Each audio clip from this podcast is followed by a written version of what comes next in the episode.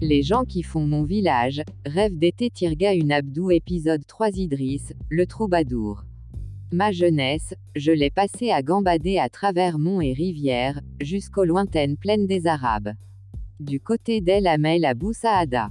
J'étais encore adolescent, quand j'ai posé pied pour un temps dans la Zaouïa. Là où des hommes enseignaient les sciences et la parole de Dieu. Ce jour-là toute la maisonnée s'était rassemblée pour me tapoter tantôt, sur le dos, tantôt sur l'épaule pour me souhaiter le bon courage. Moi qui n'avais jamais été plus loin que dans mes rêves, me voilà, donc poussé à devenir homme avant l'heure, ce qui signifie être responsable et libre. C'est aussi, ce jour-là, que j'ai compris ce que c'est d'être responsable de ses actes, capable de décider, mais je sentais au fond de moi-même, que je n'avais aucune maîtrise sur mon destin.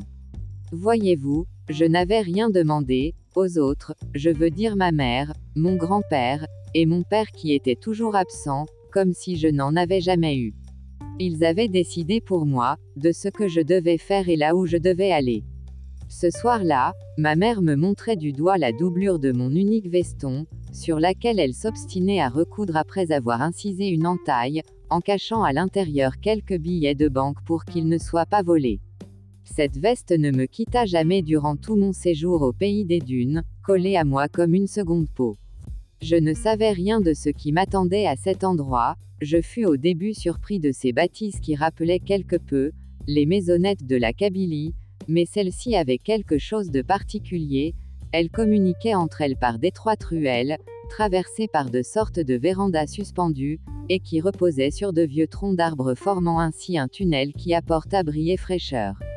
Le village d'El Amel, est cerné par des montagnes de tous les côtés, et la Zaouïa constituée d'une mosquée, d'une école coranique, de la Koba, le mausolée et d'une auberge pour y recevoir les étudiants, des voyageurs et des mendiants.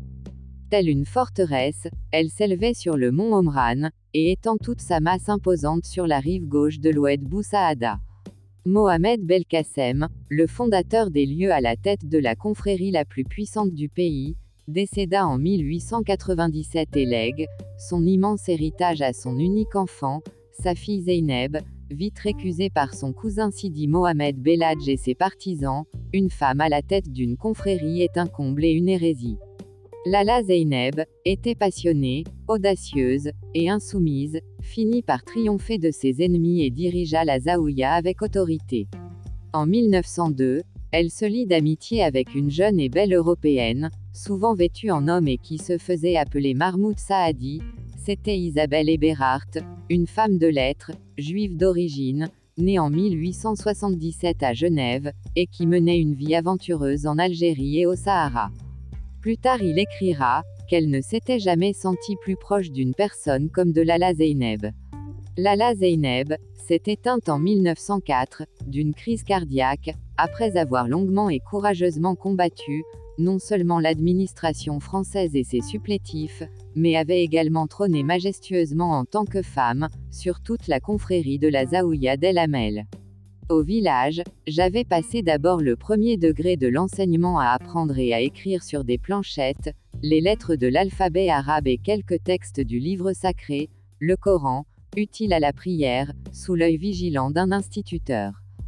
Plutôt d'un répétiteur, formé lui aussi dans une des aouyas, en miroitant sa longue baguette, une badine de saule ou d'olivier à la main, l'instrument du châtiment corporel, la falaka une sorte de punition barbare, qui consistait à fouetter la voûte plantaire, d'un élève pour des motifs parfois insignifiants. J'avais gardé un souvenir traumatisant du chèque du village. Il possédait une force irrésistible, un regard ferme et terrifiant, des traits durs comme de la pierre, une démarche impassible, inflexible, et stoïque.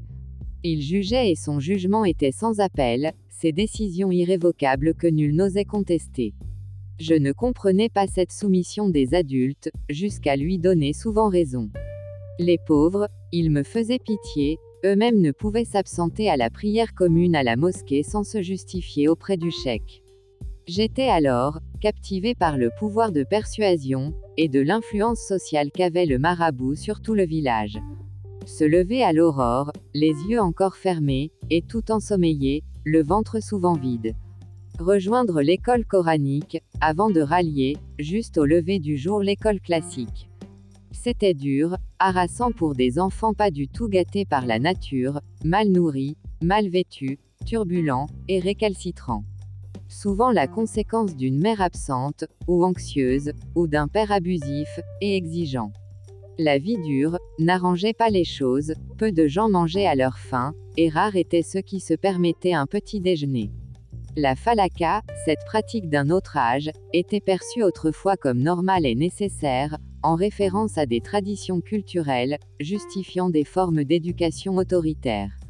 Par la force de la répétition, et la peur du châtiment, on apprenait par cœur les versets coraniques, sans vraiment comprendre le sens, mais à la langue on arrivait juste à avoir une connaissance rudimentaire de la lecture et de l'écriture, avec l'aide des aînés.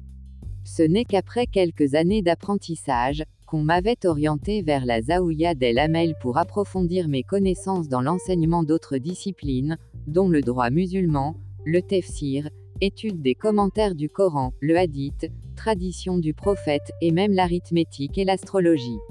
La vie à la Zaouya, un mélange de bédouins et de citadins, imprégné d'une profonde spiritualité. Et ce mode de vie ne me convenait pas, moi plus que jamais habitué à ma campagne et aux grands espaces, au froid et aux flocons de neige, les couleurs et les odeurs du printemps, et les ruelles de mon village, et ces pierres qui m'avaient vu grandir. Je me révoltais à l'idée d'être cloîtré entre quatre murs, et c'est à ce moment-là que mon comportement changea du tout au tout de l'enfant docile, soumis, et passif, au rebelle, désobéissant et sauvage. Je retrouve ainsi ma vraie nature cachée, je fuguais à la moindre occasion pour rejoindre mon espace vital, et immédiatement reconduit. Mais rien ne m'arrêtait, et rien ne me faisait peur, ni les menaces de châtiment du chèque, ni les remontrances du grand-père, moins les cris plaintifs et les lamentations de ma mère. Et, monsieur, Idriss, vous avez beaucoup plus l'esprit, à l'extérieur, que dans vos cahiers. Allez, partez, retournez d'où vous venez, ou allez là où ça vous chante, va que Dieu te bénisse. C'étaient les dernières paroles du noble cheikh de la Zaouya, qui me fixait droit dans les yeux, un regard plein de tendresse et de compassion, accompagné un petit sourire attendri. Moi, l'errance personnifiée, je retrouve enfin le chemin de la liberté après si longues années d'exil, me voilà de retour pour donner plaisir à mon esprit vagabond. Je traînais dans les bois et les maquis en respirant avec délice et à plein poumon l'odeur aliacée du férule, ufal, la résineuse du pain d'Alep, azumbi, d'huile essentielle intense et herbacée du lentisque tidect, et le goût prononcé des jolies baies de l'arbousier, Assis nu, je m'asseyais sur l'herbe et je regardais longtemps passer les nuages et les oiseaux. J'allais enfin à la rencontre de l'endroit où je retrouvais souvent ma solitude, le village était désert et les maisons qui abritaient voilà des siècles toutes les familles de notre descendance étaient en ruine. Il en restait plus rien, seul un cratère pittoresque du décor semble résister au temps, ainsi que les âmes désincarnées qui rôdaient autour des maisons. Et soudain les paroles de l'imam me reviennent instantanément à l'esprit, Va mon fils, va, là où ça te chante. Tout semblait, comme si le chèque savait, ou comme s'il avait eu une sorte de prémonition, car le fait de m'avoir donné congé plutôt m'a donné à réfléchir. Et tout au long du chemin de retour je n'avais pas cessé d'y penser. Mais retrouver la liberté était plus fort que tout, et je n'accordais alors aucune importance à l'événement. Ce n'est qu'une fois sur place que je découvris le grand drame. Tous les membres de la famille avaient été délogés par la force et expulsés vers d'autres lieux, après avoir subi humiliation et torture. Les traces de sang et de violence étaient visibles sur les murs et sur tout le long du chemin de terre qui menait au village. Le départ s'était fait dans la précipitation, le décor était désolant, porte arrachée et défoncée. Des maisons effondrées, des arbres déracinés, des amas de tuiles rouges. De la vaisselle cassée jonchait par terre, rien n'a été épargné, le village donnait l'impression d'avoir été dévasté par une tornade. Pourquoi tant d'acharnement, de brutalité et de haine? C'est alors que les souvenirs d'enfance, flous et fragmentaires remontaient en surface, je me revoyais, tout jeune, et fougueux, sauvage jusqu'au bout, où j'arpentais les pieds nus les monticules, je dévalais les pentes, et je ruais vers la rivière pour me débarrasser des gouttes de sueur qui roulaient sur le front jusqu'au temple.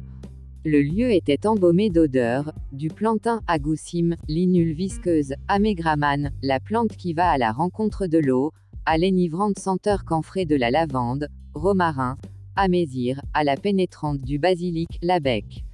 La fraîcheur de la coriandre, Hulkesberg, l'aromatique origan, serpolet, zaater. De la globulaire tasselga, de la mauve medjir, à la saveur chaude et légèrement amère du laurier rose, ilili. À l'amertume de l'armoise blanche chi, le goût acidulé de l'azérol touvraste, et à l'âpreté de la bouture tiskert. L'atmosphère était tellement chargée de sentiments, que je me jetais par terre, et j'éclatais en sanglots. Bien souvent je revois sous mes paupières closes. La nuit, mon vieux village bâti de briques roses. Les cours tout embaumés par la fleur de tilleul. Ce vieux gourbi de granit bâti par mon aïeul. Nos fontaines, les champs, les bois, les chères tombes. Le ciel de mon enfance où volent les colombes. Les larges tapis d'herbe où l'on m'a promené. Tout petit, la maison riante où je suis né. Théodore de Banville, septembre 1841, Liazide. Wally, juin 2015 Rêve d'été.